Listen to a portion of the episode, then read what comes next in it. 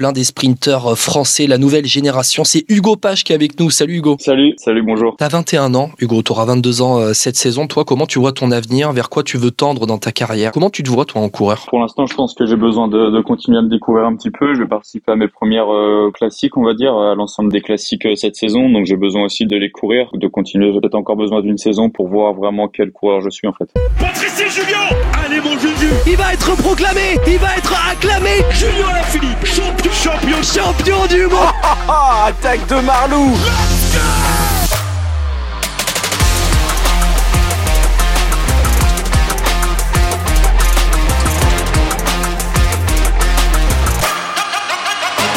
Bonjour, bonjour à toutes et à tous et bienvenue dans Vélo Podcast, un nouveau numéro après les grandes présentations. On repart sur le quotidien de Vélo Podcast avec l'actualité et forcément avec moi François Pierre Noël. Salut FP. Salut Guillaume, salut à toutes et à tous. Bon, tu t'es remis de ces grandes présentations qui ont fait péter les scores de vélo podcast. Ouais, c'est bon, là, je respire mieux. C'est bon, là, je me suis reposé. On a eu quelques jours pour se reposer, pour se remettre dans le bain. Mais en même temps, tu sais qu'on faisait les grandes présentations, il y avait aussi des courses qu'on devait regarder, quoi.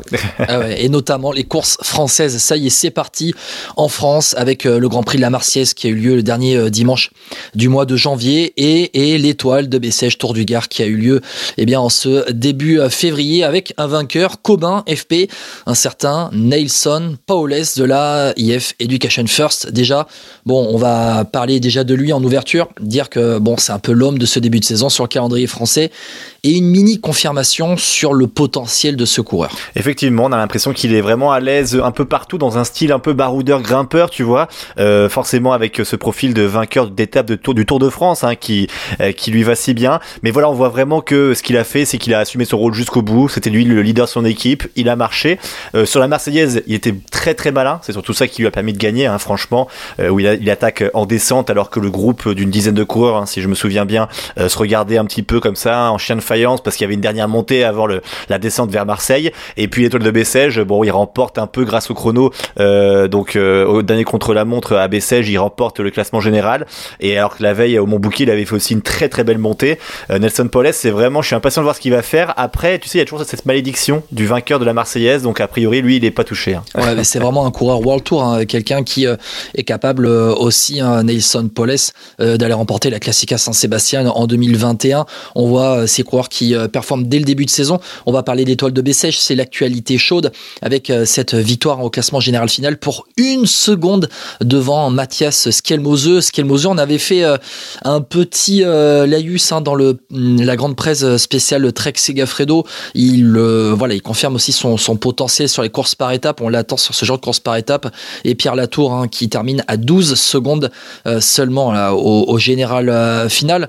on a eu au cours de de, cette semaine quand même euh, une vraie belle euh, course hein, sur, sur cette étoile de, de Bessèges. Oui, effectivement. Alors, hormis, je crois que c'est la deuxième étape hein, qui a arrêté, neutralisée à cause d'une chute et que les ambulances sont, sont parties à l'hôpital et il n'y en avait plus d'ambulances. Petite hein. parenthèse, pour toi, c'était la décision la plus logique oh de neutraliser. encore une fois, enfin, avec tout la, enfin voilà, sans mépris, mais on est qu'à l'étoile de Bessèges, on est qu'en début de saison, tout ça. On va pas prendre des risques énormes, ça sert à rien. Il y a que trois ambulances. Alors oui, est-ce qu'il fallait, plus d'ambulances? Bah, il faut peut-être que leur budget augmente. Euh, c'est un avis hein, pour les responsables peut-être de la région, mais en tout cas, voilà, écoute, moi je pense qu'à ce moment-là, tu penses pas trop à, au résultat en fin de compte. Hein. Franchement, euh, enfin c'est la très très. En plus, la, décision a été saluée par tout le monde globalement, donc on va pas. Non, franchement, moi, je trouve ça totalement logique. Ce qui me frustre sur cette semaine de Bessèges, pour revenir aux sportifs, c'est surtout sur euh, Kevin Vauquelin que j'ai trouvé très mais vraiment très très fort. Et c'est frustrant qu'il se fasse avoir euh, au Mont Bouquet là par euh, les échappés euh, parce que l'équipe Arkea était dédiée à lui et tu voyais qu'il avait vraiment la pédale pour gagner hein. ouais Kevin Vauquelin aussi hein, lui il se développe un petit à petit et on voit là sur ce début de saison qu'il qui, est vraiment pas mal. Autre coureur qui allez je vais dire deux autres coureurs qui ont marqué cette étoile de Bessèges, Arnaud Delis, Mats Pedersen. Euh, ces deux mecs, c'est bah, finalement, lorsque ça a été arrivé au sprint et sur le plat, c'était les deux plus forts. Oui, alors après, moi, c'est surtout Arnaud Delis qui m'a marqué, parce qu'Arnaud Delis, moi, c'est sur la première étape à Bellegarde, euh, la montée sèche, tu vois la puissance qu'il dégage, même sur un sprint. Tu vois Benoît Costefroy derrière qui essaie de le déborder, qui n'y arrive pas du tout, mais c'était assez brillant, quoi. Arnaud Delis, on sait le potentiel qu'il a. Et, et en fin de compte, l'Auto Destiny fait un très bon début de saison et je pense qu'ils peuvent presque regretter de pas l'avoir fait l'année passée en fin de compte parce que vraiment là on voit cette équipe on se dit mais c'est incroyable c'est du niveau World Tour en fin de mais mais en finale pas du tout parce qu'ils sont euh, en, en, Conti, en Conti Pro. Mais euh, voilà, Arnaud, Arnaud Delis, ça fait partie de la génération dorée des Belges et je pense que c'est peut-être le futur grand sprinter belge euh, tout terrain quoi. Vraiment sur les sprints massifs et sur des classiques, il va être monstrueux celui-là. Ouais, enfin au-delà d'une équipe, l'Auto Destiny qui est énorme, c'est surtout Arnaud Delis qui est énorme et qui confirme hein, parce que Arnaud Delis, il a aussi remporté notamment une des courses d'échange de Mallorca sur un sprint en costaud, il fallait passer les bosses avant. Arnaud Delis, on se rend compte que c'est pas seulement un sprinter c'est quelqu'un qui a une caisse énormissime. Et quand je te parlais de Mats Pedersen, c'est parce qu'on a l'impression que c'est finalement un petit peu le, même profil aussi. Mats Pedersen, il se fait battre par Arnaud Delis à Bellegarde notamment, mais c'est Mats Pedersen qui fait tout péter dans, la montée aussi. Hein. Oui, mais alors, est-ce qu'ils ont le même profil? Je suis pas sûr parce que Mats Pedersen, oui, c'est un gros rouleur. C'est aussi un mec qui aime bien quand ça, ça monte légèrement. Moi, je trouve que Mats Pedersen, c'est quand même un moins bon sprinter qu'Arnaud Delis. Hein. Franchement, Arnaud Delis, je le trouve plus complet. C'est-à-dire qu'il peut gagner sur plus de terrain que Mats Pedersen. Tu vois ce que je veux dire ou pas? Ouais.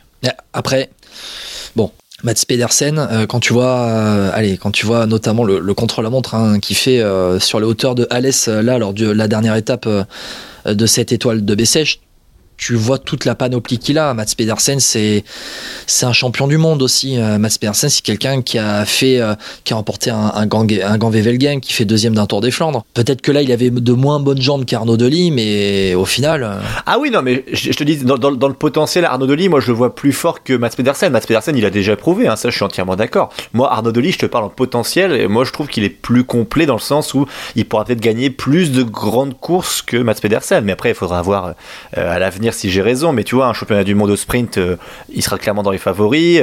Euh, sur un Grand Game, il sera favori. Euh, même sur un Milan-San Remo, je trouve qu'il peut penses, le gagner. Tu, penses que là, par exemple, dès le Milan-San Remo qui arrive Ah oui. Bah oui, moi je, pourquoi pas? Franchement, euh, les montées à Milan-San Remo, oui, c'est compliqué, c'est difficile, mais sur une, euh, une, course où tout le monde se regarde un petit peu, Arnaud Delis, on voit qu'il passe bien les bosses. Ouais, moi je le mets parmi mes favoris. Alors pas les favoris 5 étoiles, mais un favori 3 étoiles facile, ouais.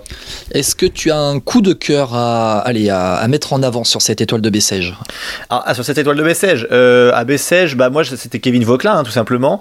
Après, s'il fallait en, trouver un autre, allez, moi je te mettrais peut-être Thibaut Pinot, ça me faisait plaisir de le revoir pour sa dernière année. J'avais un peu à chaque fois qu'on le voyait à l'écran, c'est il y avait l'émotion qui était là quand même. Donc euh, je mettrais Thibaut Pinot. Après voilà, il a à part sur l'étape du Mont Bouquet, on l'a vu à l'avant. Le reste, il a été assez discret quand même. Mais euh, voilà, sinon à Bessèges, c'était assez assez tranquille. Et toi, t'as un coup de cœur peut-être sur Bessèges? Bah, ça sera sur la dernière journée avec ceux qui font 2 et 3 derrière Mats Pedersen, Joshua Tarling et euh, Ben Telet. Souviens-toi, on en avait parlé de Joshua Tarling dans la présentation Ineos c'est euh, on, va rappeler hein, l'âge de Joshua Terling quand même hein, parce que c'est pas anodin ce qu'il fait 18 ans 18 ans il aura 19 ans dans 15 jours à peine hein, Joshua Terling euh, qui sort hein, juste euh, tout juste de la catégorie junior. Et espoir première année il vient faire deuxième du contre-la-montre finale de l'étoile de Bessèges sur les hauteurs de, de Alès. C'est un énorme moteur. Moi sincèrement ça me fait Vraiment, voilà, ça fait vraiment plaisir. Et puis Ben Telet, Ben Telet, c'est un, c'est un Britannique qui était avant à la Alpecin. Et bon, voilà, moi je l'avais dans ma carrière pro cycling manager, donc j'avais fait bien évoluer. Et je vois qu'elle a Ineos aussi. Bon, voilà, il a sa chance sur des courses comme l'étoile de Bessay. Il aura peut-être pas sa chance toute la saison, mais bon, ça, on verra plus tard. On passe sur euh, ce qui a été un peu plus loin dans le temps, le Grand Prix euh, La Marseillaise. Bon, si je te demande ton coup de cœur, je sais très bien de quoi tu vas me parler. Quel est ton coup de cœur, FP Tu veux dire Lenny Martinez? Alors moi, j'ai cru que tu allais me dire un petit lot, Lenny Martinez et Enzo Paleni. Ouais, non, c'est vrai. Non, c'est vrai que là, là c'était les émotions parce qu'on attendait beaucoup de cette jeunesse. Euh, c'était la première course, évidemment française, et on a vu euh, le potentiel d'Enzo Paleni sur les échappées. On a vu le potentiel en montée, en montagne aussi de Lenny Martinez, même si c'était pas d'école impressionnant. Euh, c'est vrai que les deux m'ont bluffé parce que on sent qu'on c'est comme s'ils roulaient depuis des années en fait avec les pros. Ils se laissaient pas faire et ils étaient bons bluffeurs. Moi j'ai trouvé qu'ils étaient assez malins et ils ont pas froid aux yeux. C'est ça qui m'a fait plaisir. Après ils se font avoir par un Nelson Paules très très malin, bien meilleur descendeur que Lenny Martinez visiblement. En tout cas voilà, moi je trouve que pour une première course euh, au haut niveau c'est assez bluffant. Euh, enfin en tout cas pour la saison 2023. Non, celui qui m'a vraiment bluffé moi c'est Valentin Ferron parce que moi je trouve que lui il a pris une autre mesure depuis l'année passée et Valentin Ferron vraiment moi je trouve qu'il est bluffant. Hein. Je sais pas ce que tu en penses depuis sa victoire au Dauphiné l'an passé. Bah, Valentin Ferron, alors, d'autant plus que Valentin Ferron, C'est un gamin de, de Poitiers, donc euh, c'est un gamin de du coin, comme on dit, euh, qui fait Mais deux. Pas de Poitiers, t'es d'Angoulême, toi. Quel Mais rapport c'est la même région, c'est Poitou-Charentes, euh, mon petit euh, FP. Oui, mais bon, c'est pas la même ville. Je croyais que t'allais me dire que l'air était bon à Poitiers, mais t'as rien à voir avec Poitiers. Eh, c'est le nord, c'est le nord, c'est le nord de la région. Voilà. De toute façon, toute la région. Mais Là, du- moi, Je te rappelle que je suis la nouvelle moi je, suis- je Aquitaine suis de. Lille. Nouvelle... Je, suis de Lille. Si un gars qui vient de Lens, je vais pas dire c'est bien. Ouais, mais toi, mais Lille et Lens, ok, mais la, la Nouvelle-Aquitaine, c'est quoi? C'est de Bayonne à Brive, c'est de Bayonne à Guéret. Voilà, c'est Ah la même région, ah on est ouais. ensemble. Non, mais Valentin Ferron, ouais, Valentin. Ferron, euh, deuxième notamment, euh, il fait deuxième lors du Grand Prix de la Marseillaise, il fait deuxième de la troisième étape de, de l'étoile de Bessèges derrière Arnaud Delis euh, au sprint. C'est un coureur euh, complet, assez passe-partout, qui a une bonne de- pointe de vitesse et euh, je trouve qu'il a une, une évolution régulière, une progression euh, régulière, ascendante. Euh, il aura 25 ans, euh, il aura 25 ans le, le 8 février. Alors si vous écoutez hein, ce podcast après le 8 février, il a déjà euh, du coup 25 ans, mais il aura 25 ans. Euh, non, c'est un c'est un coureur qui été formé hein, euh, euh, chez Vendée qui arrive dans cette structure Total Energy, qui en, fin de contrat euh, à la fin de cette saison-là. C'est un coureur passe-partout et euh, qui peut briller sur ses courses sur ces courses françaises un peu casse-pattes où il y a une sélection et derrière où il faut faire parler la pointe de vitesse. Et sur le Grand Prix de la Marseillaise, il était plutôt intelligent, Valentin Ferron, parce qu'il a accroché les roues, il s'est pas montré plus que ça. Et puis dans le final, comme quand il a fallu régler le sprint pour la deuxième place, il y a été. Bon, finalement, euh, contrairement à des mecs plus, expéri- plus expérimentés qui étaient à côté, comme un Neylands, comme un Perrichon. Donc euh, non, non, on est euh, là dans, dans, dans du costaud, dans, dans du solide et dans du coureur qui pourra briller sur les coupes de France un peu, je sais pas, un profil à la Cyril Gauthier par exemple, je trouve. Effectivement, et d'ailleurs hommage aussi à Maël Guégan hein, de la, c'était, excuse-moi, c'est l'équipe de Nantes Atlantique, enfin Nantes Team Atlantique. Nantes, CCI Voilà. U Nantes. Ouais. Exactement, Maël Guégan que j'ai trouvé très intéressant aussi au niveau des montées. Alors après, il s'est complètement fait décrocher, mais euh, moi je trouvais voilà, c'était assez euh, assez fort ce qu'il a fait et c'est à souligner. Donc euh, pourquoi pas l'année prochaine le voir un peu plus haut. Guillaume, évidemment, on en parle des courses françaises avant, mais il n'y a eu pas eu que ça. Et il y a notamment une équipe française qui s'est mise en évidence. J'aimerais bien en parler avec toi parce que dans nos podcasts sur les grandes présentations, on attendait d'une équipe nordiste en plus le même nombre de victoires, on va dire, en tout cas la même ambition que l'année passée en 2022. Et en fin de compte, Est-ce que c'est pas notre équipe française euh, chouchou qui va nous bluffer encore euh, en 2023 Tu penses? Tu penses que c'est parti euh, pour en 2023 là? Bah, on rappelle quand même, hein, pour euh, celles et ceux qui ne l'auraient pas vu, en tout cas, c'est que Brian Coca remporte une étape du Tour Down Under en Australie quand même, euh, une épreuve World Tour, et que Simone Consoni remporte également un sprint en costaud au Tour d'Arabie Saoudite. La dernière étape. Euh, ouais. Franchement, il y avait quand même du, du niveau hein, dans ces deux courses. Oui, il y, a- il y a du niveau et finalement, eh ben, quand on dit, quand on parle d'une équipe, qu'on attend une équipe, euh, d'une équipe une progression, c'est sur ces courses-là. Euh, Tour d'Arabie Saoudite, le plateau de sprinter a été euh, quand même euh, assez costaud. Sur le Tour Down Under aussi, on était là sur l'épreuve World Tour. Première victoire en World Tour de, de Brian Cocard. Ils sont là, ils sont déjà présents au sprint.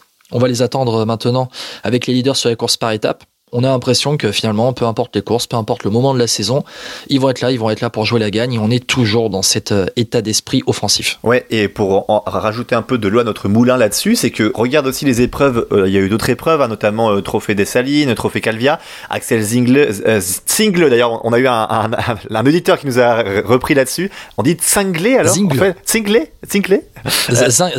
Zingle zinglé. Ouais, c'est ça, bon, on va pas T'es complètement dire, zinglé, mon petit FP. C'est ça, Axel Zinglé en tout cas qui euh, a été aussi euh, très bon, il fait quatrième et cinquième, mais il aurait pu remporter des courses. Max Walscheid, l'allemand aussi sur le Tour d'Arabie Saoudite, est pas loin à chaque fois de faire des bons résultats. Oui. Euh, donc au final, ils ont quand même plusieurs cartouches et moi c'est ça que je trouve super intéressant, c'est que dans leur équipe à chaque fois il n'y a pas qu'un leader, tu vois. C'est vraiment deux trois gars qui peuvent d'un coup euh, gagner une étape ou gagner peut-être aussi une, une course, une classique. Et c'est ça, c'est là où on les attend effectivement. Et franchement pour eux ça a commencé de la plus belle des manières. Je sais pas si t'as une autre équipe coup de cœur cette, en, en ce début de saison ou pas, ou c'est la même? Ah, Après, moi, ceux qui me font plaisi- plaisir, c'est ça a été notamment la, groupe FDJ avec les petits jeunes, Euh, parce que bon, certes, il y a eu, euh, il y a eu euh, Paleni et, Martinez sur le Grand Prix la, la Marseillaise, mais quand on parle de jeunes aussi, il y a Paul Penouette sur les sprints du, du Tour Down Under qui a été présent. Et sincèrement, je trouve que cette nouvelle génération de la groupe FDJ fait un bien fou à cette équipe et c'est un vrai vent de fraîcheur. Alors il y a une autre équipe aussi qui cartonne en ce moment, c'est aussi la Intermarché Circus Wanty, hein, euh, qui euh, euh, fait un énorme début de saison, euh, Guillaume. Ouais, alors pas que par un seul coureur, pas seulement par- par, Rui, par par Rui trois. Costa. Trois coureurs, Rui Par- Costa, Kobe Gossens et Girmay quand même. Alors tu sais quoi? Sur Guirmail, pas étonnant. Sur Rui Costa, bon. Ce n'est que le début de saison, on verra bien. Sur Kobe Gossens. Il a remporté trois courses quand même. Hein. oui, oui, bah, c'est le début de saison, c'est en Espagne. Il avait, euh, il avait une revanche à prendre, voilà. Mais sur Kobe Gossens, qui va claquer deux, deux épreuves du challenge de Majorque et qui fait septième sur une autre épreuve. Là, par contre, pour moi, c'est voilà, ça me fait vraiment plaisir pour lui parce que c'est quelqu'un qui euh, n'a pas forcément euh, confirmé toutes les attentes euh, qui étaient placées en lui lorsqu'il est passé professionnel dans l'équipe Lotto Soudal. Kobe Gossens, ça, ça fait un an déjà qu'il est chez Intermarché. Et c'est quelqu'un, moi, quand je le vois sur une liste, sur une start list, je m'attends à ce qu'il bah, je m'attends à ce qu'il euh, joue les, les, premiers rôles. Euh, voilà. Et je trouve que c'est un gabarit qui, c'est un profil de coureur qui est euh, très intéressant et qui n'a pas forcément confirmé toutes les attentes qui étaient placées en lui il y, a, il y, a, quelques années. Donc moi, pour moi, ça me fait vraiment plaisir qu'il ait planté ces deux victoires, en plus en costaud, hein, sur ces deux challenges de Majorque où ils ont joué aussi le coup d'équipe avec Lilian Calmejane. Aïe aïe aïe, attention Philippe, le rappeler On vient de parler de l'Intermarché Circus Wanty dans Vélo Podcast et on continue de parler de cette équipe eh bien, euh, avec notre premier invité de la saison dans Vélo Podcast. C'est euh, l'un des coureurs qu'on suit dans cette équipe, l'un des sprinteurs euh, français, la nouvelle génération. C'est Hugo Page qui est avec nous. Salut Hugo. Salut, salut, bonjour. Merci, merci d'être avec nous dans Vélo Podcast. Tu es le premier invité de, de la saison. Déjà, merci beaucoup. On t'invite bah, aussi parce que tu as fait un, gros début de saison en, Australie. et déjà, on vient de parler de l'Intermarché Circus Wanty, de ce qui se passe en début de saison, des victoires, notamment de Rui Costa sur tour de la communauté de Valence. Hugo, il se passe quoi dans cette équipe? Bah, je pense qu'on était, euh, on était quand même attendu après la saison qu'on avait fait euh, l'année dernière. Et euh, je pense que c'était important de, répondre présent, donc on s'était tous bien préparés pour être pour être tous compétitifs dès les premières compétitions et ça marche plutôt bien, donc c'est cool. Oui, parce que tu parles de la saison dernière, mais c'est vrai que vous faites une sacrée saison la saison dernière. Vous êtes pratiquement aux portes du top 5 mondial il y avait voilà une confirmation qui était attendue quand même. on est qu'en début de saison, hein, on est que début février, mais il y a une confirmation qui est attendue cette saison. Ouais, voilà, c'est ça. Je pense que les gens ils, ils oublient aussi la, bah, quand même la saison qu'on a fait l'année dernière. On a quand même fait une quand même une très grosse saison, je pense. Donc euh, donc je pense pas que ce soit non plus euh, surprenant de nous voir euh, sur le devant de la scène en début de saison. Après euh, c'est vrai qu'on a quand même déjà six victoires, donc euh, donc c'est déjà important, mais, euh, mais, on va essayer de continuer comme ça. Comment tu peux nous expliquer un petit peu cet élan qu'il y a dans, dans cette équipe-là? Vous, il y a une sorte d'émulation, vous vous tirez tous vers le haut, il y a une ambiance particulière? Euh, Bah oui, je pense que l'ambiance est, est, assez familiale.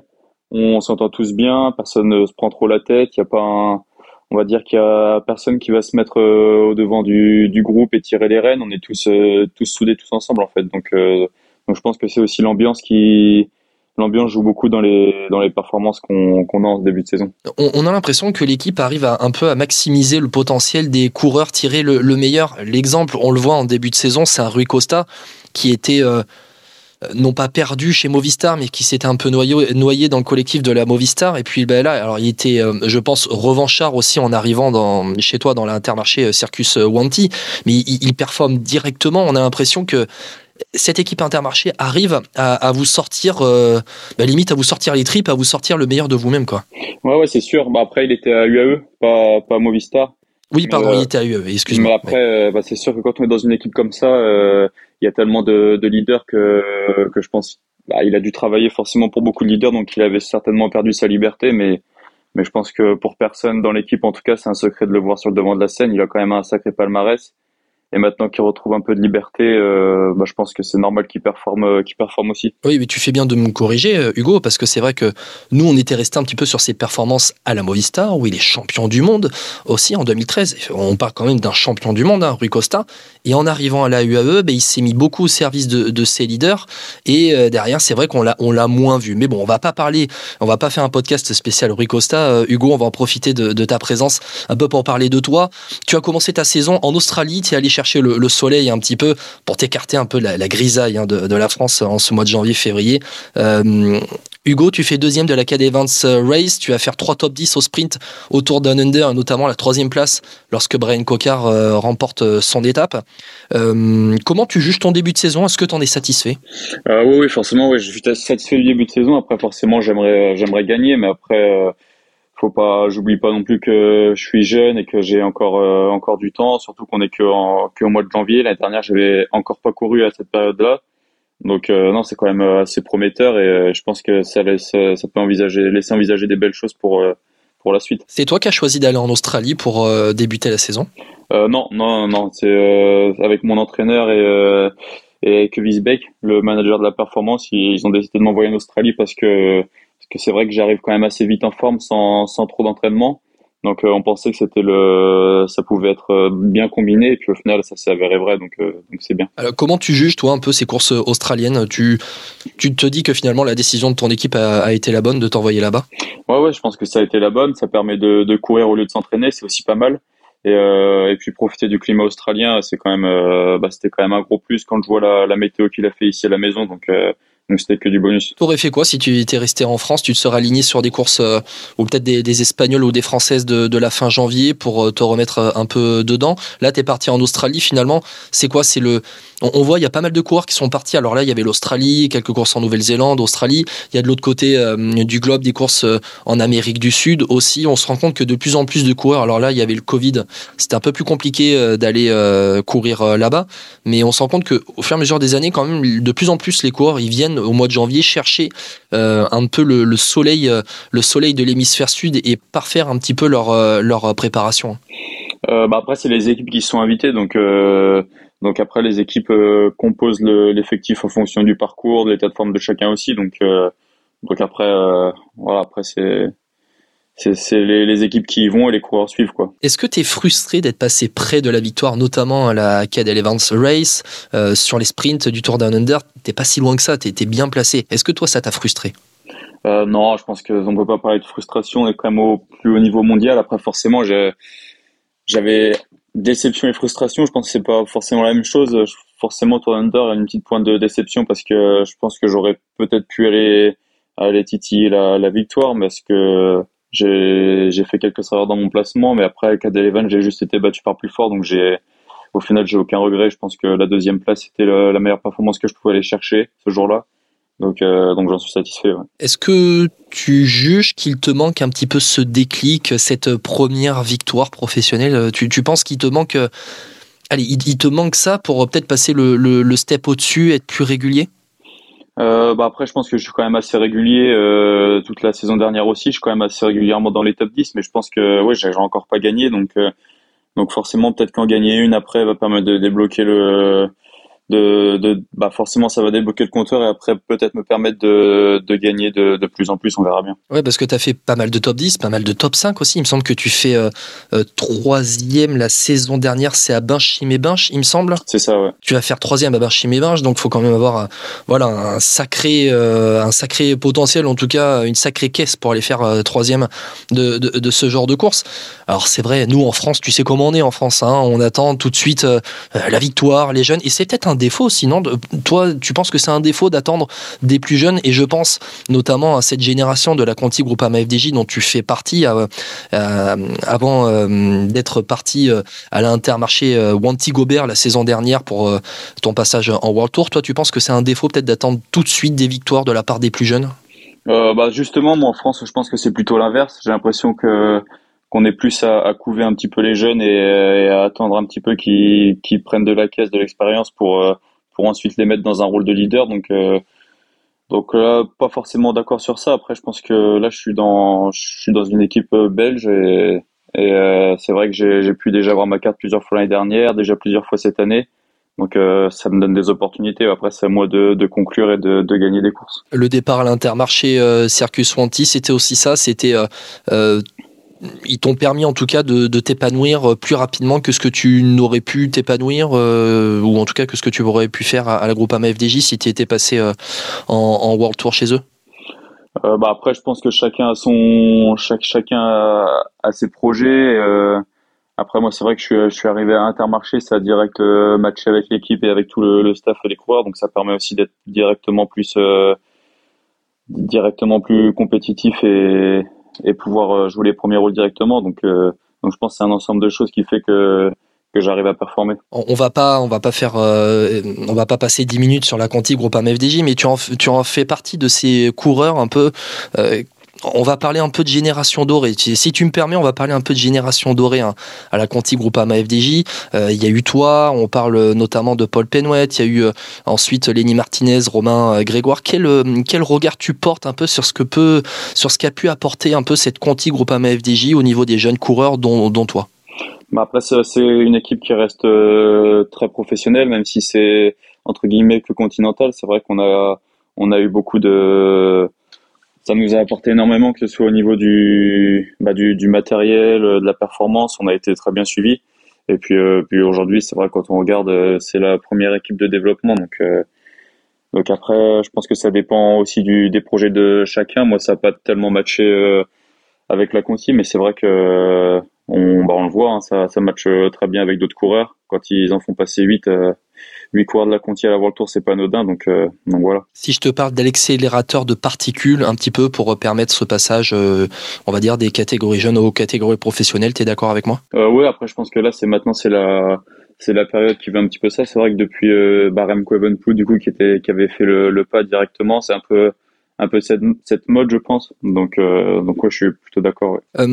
T'as 21 ans, Hugo, tu auras 22 ans euh, cette saison. Toi, comment tu vois ton avenir? Vers quoi tu veux tendre dans ta carrière? Est-ce que, on le voit, tu performes en sprint?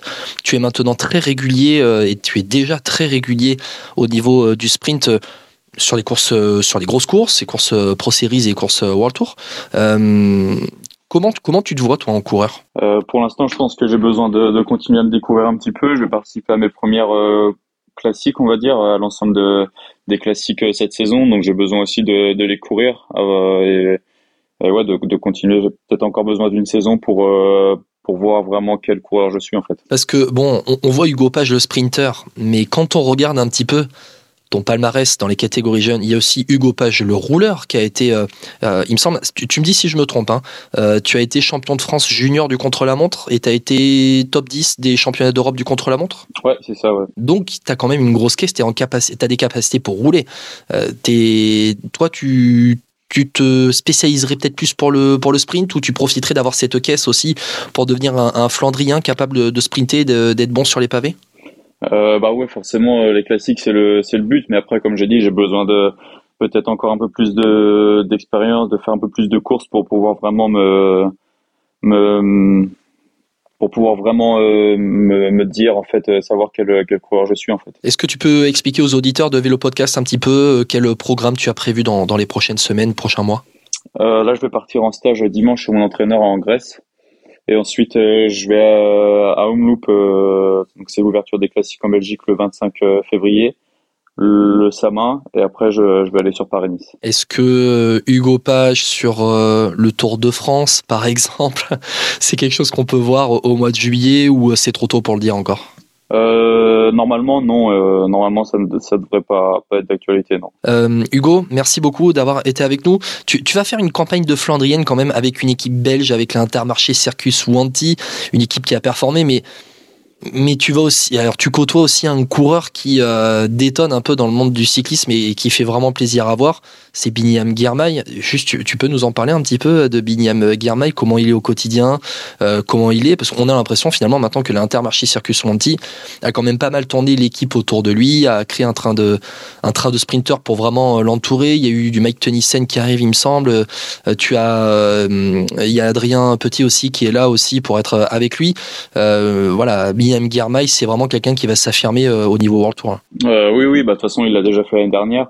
Donc, euh, donc je pensais pas, pas une surprise de le revoir déjà, déjà gagnant cette, cette saison. Donc, non, je pense que ça va être un, un, bon, bon leader pour les classiques. Et au quotidien, il est comment? Il est, bah, c'est, c'est, une personne tout à fait normale. Hein, il est assez humble, calme. Donc, donc voilà, c'est il a tout d'un champion quoi. Bon, merci beaucoup Hugo en tout cas d'avoir été avec nous. On le dit dans Vélo Podcast, nous on te suit, on te suit depuis quelques temps déjà, donc on, te remercie d'avoir été euh, avec nous. On va continuer à te suivre, à voir un peu euh, tes résultats et on espère que bah, que tu vas performer dès les campagnes euh, flandriennes. Et puis ben nous, hein, nous on attend Hugo cette cette première victoire alors, on attend que tu l'accroches on espère que tu vas, que tu vas l'accrocher. On espère que ça va le faire. Bah, j'espère. Merci beaucoup, en tout cas. Merci, Hugo Page, d'avoir été avec nous. Et puis à bientôt dans Vélo Podcast. Merci beaucoup. Au revoir. De nouveau Pierre Roland, attaque de Pierre Roland encore Ah, une fois. personne ne réagit. Bon, Vélo Podcast, c'est pas seulement les euh, courses françaises, c'est aussi les courses étrangères de ce début de saison euh, 2023 FP. Euh, on va un peu, on on en a déjà un peu parlé, mais on va rentrer un peu plus euh, dans le détail. Je vais te donner quelques résultats FP. Tu vas me dire si ça t'intéresse ou si tu préfères, euh, si tu te dis que c'est plutôt secondaire, que ça t'intéresse moins. D'accord? Allez. Bon, on va parler, on va parler, allez, je vais te donner le Challenge de Majorque. Challenge de Majorque avec euh, quelques victoires. Euh, on a parlé, Kobe Gossens en a parlé. Arnaud Delis, Rui Costa, bon, on, en a parlé de ces coureurs déjà dans Vélo Podcast. Pour toi, ces victoires, elles sont un peu secondaires sur le Challenge de Majorque? Alors secondaire, euh, ça dépend comment tu l'entends, mais moi c'est vrai que ça me faisait plaisir, ça a lancé la saison de certains coureurs, ça a lancé la saison de Gossens, Costa et Deli en fin de compte, parce qu'ils ont regagné derrière. Donc euh, non, franchement c'était assez bluffant. Euh, le, le plus surprenant c'était quand même Kobe Gossens, il faut l'avouer, parce que Arnaud on sait que c'est un, énorme sprinter. Et Rui Costa, il y avait aussi ce retour. Mais Rui Costa, euh, il a gagné comme dans son style habituel, tu vois, en partant et puis euh, en étant le plus malin du, groupe de deux, euh, non, trois même, pardon, il était même trois à la fin. Voilà, donc c'était assez bien joué de sa part sur le sprint final. Mais non, non, franchement, moi j'ai pris du plaisir à voir ces trois courses quand même. Et ça a permis de revoir Julien Alaphilippe avec euh, un dossard. Mais ça, je pense que Julien Alaphilippe, on va l'attendre peut-être un peu plus tard dans la saison. Très rapidement, mais un peu plus tard, en étant euh, plus euh, performant, non? Ouais, c'est vrai que ça, il m'a un peu déçu. Je sais pas ce que t'en penses toi, mais euh, on nous avait vendu un Julien à la Philippe affamé. Euh, je l'ai pas senti super aérien sur les pédales, moi. hein. Ah, sincèrement, je pense que c'est pas sur une course comme ça, il reprend sur une étape, euh, sur une épreuve du challenge de Majorque. C'est pas sincèrement là que, que je l'attends. Ouais, c'est possible. Après, moi, je sais pas ce que. En fait, moi, ce qui m'embête, c'est vraiment les, les discours qu'il y a eu avant aussi, tu vois. Je pense que avec tout ce qui s'est passé avec Patrick Lefebvre, je me suis dit, ah, il va en claquer une, tu vois. Il va, il va vouloir montrer qu'il est toujours le plus fort. Sauf que quand tu voyais les courses, bah, justement, c'était pas forcément le cas. Hein. Je sais pas ce que tu, si tu vois un peu l'esprit euh, dont je veux parler. Après, c'est un mec qui sait se mettre au service euh, du collectif, hein, Julien Philippe. Et pour le coup, il s'est mis au service du collectif parce que sur la première épreuve du challenge de Majorque où il y a la victoire de Rui Costa, euh, c'est Louis Verva qui me semble qui euh, est à l'avant dans le groupe de, dans le groupe euh, d'échappés. Et à la Philippe, ben, il roule en fait. Enfin, il, il se protège, il regarde un petit peu pour voir si on peut revenir sur eux. Et puis après, il roule quand il voit qu'il y a un groupe d'échappés à reprendre. C'est lui qui se met à la planche. Géant à la Philippe, il roule pour Casper Pedersen qui était dans le groupe de poursuivants et il se met au service, tu vois. Donc, je pense que Jean Philippe, il a profité notamment de ces épreuves-là pour refaire un peu d'intensité en course et pour être un peu plus affûté un peu plus tard. Ça fait peut-être partie aussi à un moment donné de sa préparation. Il était en Espagne, il était pas loin des camps de- des camps d'entraînement espagnols. C'est pas, c'est pas là, tu l'attends pas là euh, à la Philippe. On va en parler euh, de Rui Costa notamment sur une autre course, FP. C'est le Tour de la Communauté de Valence. Été euh, la deuxième course Pro Series du, du calendrier, remportée par Rui Costa, qui a renversé le Tour de la Communauté de Valence euh, eh bien, dans, dans la dernière étape. Euh, toi, c'est- là, là, par contre, c'est un cran au-dessus par rapport au, au Challenge de Majorque, ça, là, pour Bah, quand tu vois la start list ou notamment les, les coureurs qui sont derrière lui, euh, on parle quand même de Timen Aresman, là, le, le jeune néerlandais, Samuel Battistella de l'Astana, Marc Soler, Ciccone, Bilbao, McNulty, Fred Wright, Matej Mohoric. On parle pas de n'importe qui, hein, ceux qui sont derrière lui. Donc franchement, chapeau Rui Costa, euh, qui montre bien que l'Intermarché Circus Wanty fait un gros gros début de saison. Mais euh, ouais, c'était assez bluffant, hein, franchement, ce qu'il a fait là sur la dernière étape. Mais ça résume tout Rui Costa. Euh, c'est vraiment le côté euh, la malice. Euh, c'est physiquement, il est impressionnant quand il est en forme et qu'il part, c'est difficile à aller chercher. Ça fait partie des coureurs vraiment qu'il faut pas les, à qui il faut pas laisser 10 mètres. Mais ouais, vraiment Rui Costa de le revoir à ce niveau, c'est assez bluffant euh, et assez euh, euh, impressionnant parce qu'on s'attendait vraiment pas à un Rui Costa aussi en forme sur des courses d'un jour, d'une semaine avec l'Intermarché Circus Wanty. Quoi, on se disait ça y est, Rui Costa, sa carrière est terminée. Peut-être qu'il va te remporter une étape par-ci par-là, mais sinon c'était fini. Et bah la preuve que non. Ouais, c'est un coureur qui est resté placé un peu pendant la semaine, qui était aux portes du top 5, qui était allé entre la 6 et la 10 place toute la semaine, notamment sur les arrivées euh, au sommet.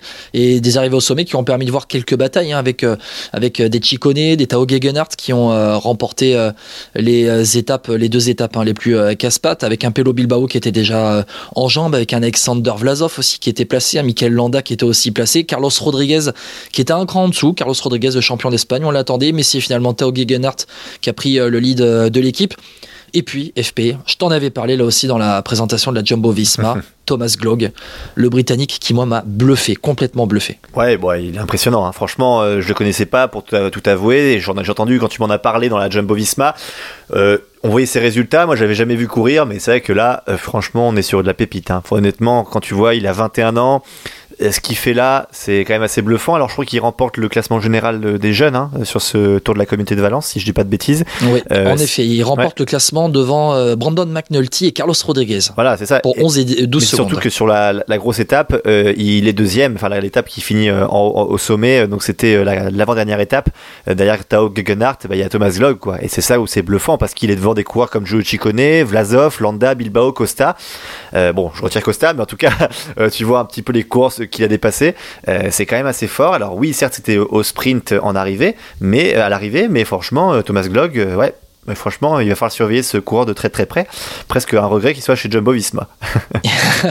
Ça, je, je vois bien ton côté anti-Jumbo Visma qui ressort FPC. C'est moche. Mais Thomas Glog, dans, notamment dans la deuxième étape hein, de, cette, de ce tour de la communauté de Valence, qui est l'arrivée à l'Alto de, de Pinos, qui est la première arrivée au sommet, il attaque Thomas Glog à un moment donné. Il attaque dans, dans, dans la dernière bosse il a, une, il a montré une puissance de dingue, euh, Thomas Glock, pour sa euh, première euh, course de, de la saison avec la Jumbo Visma. franchement, moi, mais quand je te dis qu'il m'a bluffé, c'est-à-dire que je m'attendais pas à le voir aussitôt, déjà à l'avant, et sur une course qui n'est pas forcément une course pour le tour, mais qui sur un début de saison est une course qui a quand même un joli plateau. Moi, franchement, c'est sur ça qui m'a surpris. Alors, je sais pas, pour celles et ceux qui s'en rappellent, hein, on en parlait dans la grande presse pour UAE, on parlait de Juan Ayuso qui a montré qu'il pouvait être leader dans son équipe. Et ben lui, je pense que c'est en partie là comme ça qu'il va montrer qu'on peut compter sur lui, parce que quand tu vois, il y avait, il y avait Sam Omen quand même, il y avait euh, euh, aussi euh, Ken Bowman qui était là aussi pour la Jumbo, mais quand tu vois comment il était Thomas Glog, et ben tu dis ok, ce gars en fait on peut lui confier les clés du camion sans problème. Tu vois ce que je veux dire? Alors peut-être pas sur un grand tour tout de suite, peut-être pas sur euh, n'importe quelle course d'une semaine, mais sur des épreuves par-ci par-là, pourquoi pas euh, que euh, on roule pour lui Et je trouve c'est important pour un jeune de montrer que tu es capable aussi de prendre le leadership. Et c'est ça aussi, c'est la marque des grands en fin de compte. Et on verra, le verra dès la fin du mois de février sur l'UAE Tour qui va conclure un petit peu hein, ce début de saison étranger avant de rentrer sur le vieux continent. FP sur ces courses de début de saison. Allez, je vais t'en citer quelques-unes tu vas me dire si ça t'intéresse. Euh, le Tour de San Juan avec la victoire finale de Miguel Angel Lopez, le Tour d'An Under avec la victoire de Jevine, la Cadel Ocean, euh, Cadel Evans Ocean Race, je crois, avec euh, Florian Mayrofer. Qu'est-ce qui t'intéresse là dans ces trois courses? Moi, je pense que c'est plutôt sur la Cadel Evans parce que Tour de San Juan, je vais pas parler de Miguel Angel Lopez, sinon je risque d'être méchant. Tour d'An Under, qui est aussi champion, hein? champion de Colombie du contre-la-montre, Miguel Lopez aussi. Exactement, exactement. Mais moi, je pense que j'en parlerai pas de ça parce que à, à ce niveau-là, moi, je trouve que c'est un peu du foutage de gueule par rapport à ce qui a été prouvé aujourd'hui en tout cas. Euh, alors si tu veux pas en parler, je vais juste faire une parenthèse. Alors c'est moi, je vais te couper. Juste sur le tour du San Juan, c'est pas possible de faire une organisation et aussi bien euh, bon dans l'organisation tout court que dans euh, la télévision, les, les, les retransmissions télévision, c'est pas possible d'être aussi amateur. c'est pas possible d'être aussi nul. Je crois que c'est la première étape où on voit là, on, il y a un moment donné, il y a, il y a donc euh, une séparation de la route. Je crois il y a une partie qui va à gauche, ça mène à nulle part. Après ils sont à droite. T'as une femme qui est au plein milieu de la route. Les spectateurs sont en plein milieu de la route. La route elle se sépare de gauche à droite.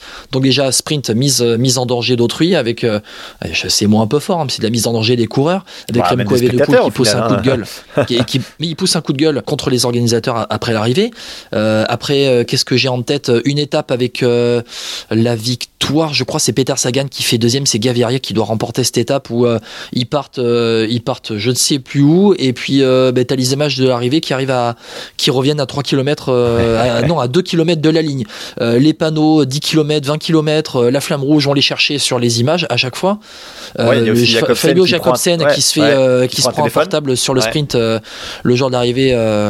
c'est de l'amateurisme complet. Je pense que les courses amateurs françaises sont mieux organisées que le Tour de San Juan. Franchement, c'est catastrophique. je, referme la parenthèse. Ouais, voilà, je suis d'accord avec toi. Maintenant, revenons sur Marius Meyerhofer de, de la Florian Meyerhofer. Ah, bah moi j'ai Marius. Pourquoi j'ai Marius? T'as Marius Meyerhofer? Ah, eh ben, C'est Marius Meyerhofer. C'est son deuxième prénom, c'est moi qui viens de le rebaptiser, Florian. c'est Marius. Bah, moi, j'ai ça en tout cas. vas-y, vas-y, vas-y. Non, non, mais euh, pareil, bah, c'est un, un, jeune coureur aussi, un jeune coureur allemand, un jeune sprinter allemand de la DSM. Euh, un coureur qui tournait euh, autour, mais qui, voilà, vraiment était bluffant sur ce sprint. j'ai trouvé vraiment très intelligent comment il a couru. Alors, il finit devant Hugo Page aussi, qui a, qui a, fait un très bon début de saison. On n'en a pas parlé hein, tous les deux euh, Guillaume. Mais en tout cas, voilà, euh, Marius Meyerhofer qui a, qui a vraiment été très intelligent. Il finit devant des gros coureurs, hein, Matthews, euh, Ewan, euh, Smith aussi. vraiment, moi, j'ai trouvé assez bluffant. Et puis, il fait cinquième, hein, je crois, dans une classique australienne aussi en début de saison. Il, sur le Tour Down Under, il, est dans le top 10 à chaque fois, septième, huitième. Mais voilà, je vais, on va, on va dire le regarder avec attention pour voir ce qu'il peut faire. Je ne dis pas que c'est du niveau d'Arnaud Delis, mais on est sur un coureur qui, voilà, faudra se méfier dans une start list, une start list lors d'un sprint. 22 ans, Marius Mayerhofer, qui euh, est passé professionnel l'année dernière, qui est un pur produit hein, de la développement, du développement de, la formation DSM Sunweb dans, dans le passé. Euh, L'allemand Marius Mayerhofer, à voir si ce sera euh, allez, soit euh, une étoile filante qui est passée, qui a remporté une épreuve World Tour, ou soit quelqu'un qui va peut-être confirmer un peu plus tard euh, dans la saison. Il n'avait pas fait forcément une première saison professionnelle avec des, gros résultats, mais peut-être, peut-être qu'il a eu du mal à s'adapter au, monde professionnel. On, verra bien. Il faut quand même qu'on parle, vite fait, on en a parlé euh, des, des groupes AMFDJ et tout petite parenthèse sur Hugo Page. Hugo Page qui euh, a été toujours placé dans les sprints euh, sur le Tour Down Under, qui fait deuxième de la Cadel, euh, Cadel Evans Race. C'est quand même, c'est quand même un Ouais, on en a parlé aussi dans la présentation de l'Intermarché. C'est Hugo Page, c'est avec, c'est un peu l'avenir du, du, sprint français. C'est voilà, c'est du top quoi. Ouais, mais ce qui me manque avec Hugo Page, tu vois, c'est il doit la mettre au fond. C'est pas possible. Tu dois à un moment donné marquer ton but, euh, mettre gagner ton sprint. Hugo Page, c'est il y a pas il y a pas, je crois d'ailleurs il y a pas de victoire en World Tour. Hein. Enfin même en World Tour, j'ai réfléchi, j'ai souvenir d'une victoire d'Hugo Page, mais je crois pas. Euh, non, c'est il manque, il, faut qu'il gagne. Alors euh, oui, il a que 21 ans, oui, mais mais l'an passé il fait une très belle saison, mais il doit même une petite course il doit la gagner. C'est pas normal. Je trouve que là, sur la Canal Events Race, oui, c'est difficile parce que c'est du World Tour. Euh, oui, il y avait un gros plateau. Mais euh, ah, à chaque fois, t'as l'impression que c'est le bon perdant. Et je sens pas cette rage, tu vois, de dire je vais passer mon vélo avant le tien. Et c'est frustrant parce que moi je me dis purée, ce gars il a un tel potentiel, il est toujours bien placé, il n'a pas le droit de faire tout le temps deux, troisième. Gagne, il faut gagner des courses. C'est facile à dire dans mon canapé, mais euh, j'ai ce sentiment-là, je regarde et tu dis, puis purée, il a l'air tellement d'avoir du talent, euh, franchement en termes de puissance, il passe bien les bosses, ah purée, c'est frustrant, tu vois. presque, j'ai envie de te dire, il devrait se battre avec Arnaud Delis, quoi. Alors même si Arnaud est un monstre, mais il devrait parfois le titiller. Et j'ai l'impression que pour l'instant, il n'y arrive pas. Et c'est assez, frustrant d'être toujours deuxième, troisième. Mais je pense pour lui aussi. Hein. Oui, oui, aussi. Mais Hugo Page, euh, Hugo Page, 21 ans. Hugo Page qui fait notamment en 2022 troisième de Binche, Chimay Binche, qui va faire cinquième de la classique Loire-Atlantique, hein, classique de Coupe de France. Bon, c'est un gros potentiel. Il a seulement 21 ans. Il aura 22 ans cette année, en milieu d'année. Bon, voilà. On veut prendre notre temps aussi un petit peu avec les jeunes. C'est encore un jeune qui est formé à la Conti, groupe AMFDJ aussi. Euh, voilà, ça permet de redire encore le, ressouligner le travail de qualité de la, groupe, la Conti, groupe AMFDJ. Il a choisi d'aller euh, l'an dernier pour euh, passer professionnel à Intermarché l'an dernier à Wanty Gobert. Cette année, Circus Wanty. Très bon choix. Alors, très bon choix, en effet. Je suis d'accord. Maintenant, ce qu'il faut, c'est peut-être ce déclic, tu vois, ce, ce truc qui va faire qu'il va en claquer une et ça peut être un déclic pour aller en claquer 2, 3, 4, 5, 7 saisons. Quoi. Ah, tu dis c'est comme la bouteille de ketchup, c'est le fameux truc, quoi. C'est qu'elle est bloquée et puis quand tu tapes dessus, regarde, écoute, tout qui part. regarde, c'est comme ça. Là, voilà, c'est maintenant, tu vois, ça déclipse tout, et puis, euh, et puis euh, en avant, Guingamp. Bon, euh, Tournoi d'Under, victoire de Giovanni, ça t'intéresse pas, FP Non, non, ça m'intéresse pas, c'est qu'on en a, ça, ça fait un peu loin, puis on en a déjà pas mal parlé, je pense, du Tournoi d'Under. Il y avait beaucoup de choses plus intéressantes forcément que ça, puis non, non, vraiment, j'ai pas grand chose à dire de plus que ce qui a déjà été dit sur cette antenne, comme on peut dire. je regarde un petit peu Hugo Page, hein, j'espère qu'on le verra sur des courses comme Canvevel Game, parce que je pense que ça peut être une des surprises, lui, par contre, pour ça. Ouais, en effet, Hugo Page à suivre cette saison sur le Tour Down Under. Brian Cocker m'a fait plaisir. Voilà, au-delà de la victoire, c'est surtout sa dixième place au, général final qui m'a énormément surpris. Je referme la parenthèse, c'est fini. C'est Brian Cocker euh, qui a donc remporté sa première victoire en World Tour. Hugo Page, on l'attend, sa première victoire professionnelle puisqu'il n'a toujours pas gagné en professionnel depuis euh, son passage chez Intermarché. La saison dernière, FP, merci beaucoup d'avoir été avec moi pour ce podcast spécial début de saison dans Vélo Podcast. On repart sur eh bien, un peu le pain quotidien de Vélo Podcast. Ouais, mais c'est bon le pain quotidien, tu sais, il faut bien manger parfois comme ça, ça suffit. Et puis euh, des Français qui gagnent, des équipes françaises qui cartonnent, c'est ça qui fait plaisir. On n'attend plus que la victoire d'Oliver Neisen sur Paris-Roubaix, puis on, est, on sera heureux et, et rassasié. Ouais, dans une prochaine vie. Hein. Merci, merci beaucoup d'avoir avec nous dans Vélo Podcast. Et puis on se retrouve très bientôt avec de nouvelles aventures. Ciao, ciao. Ciao à tous.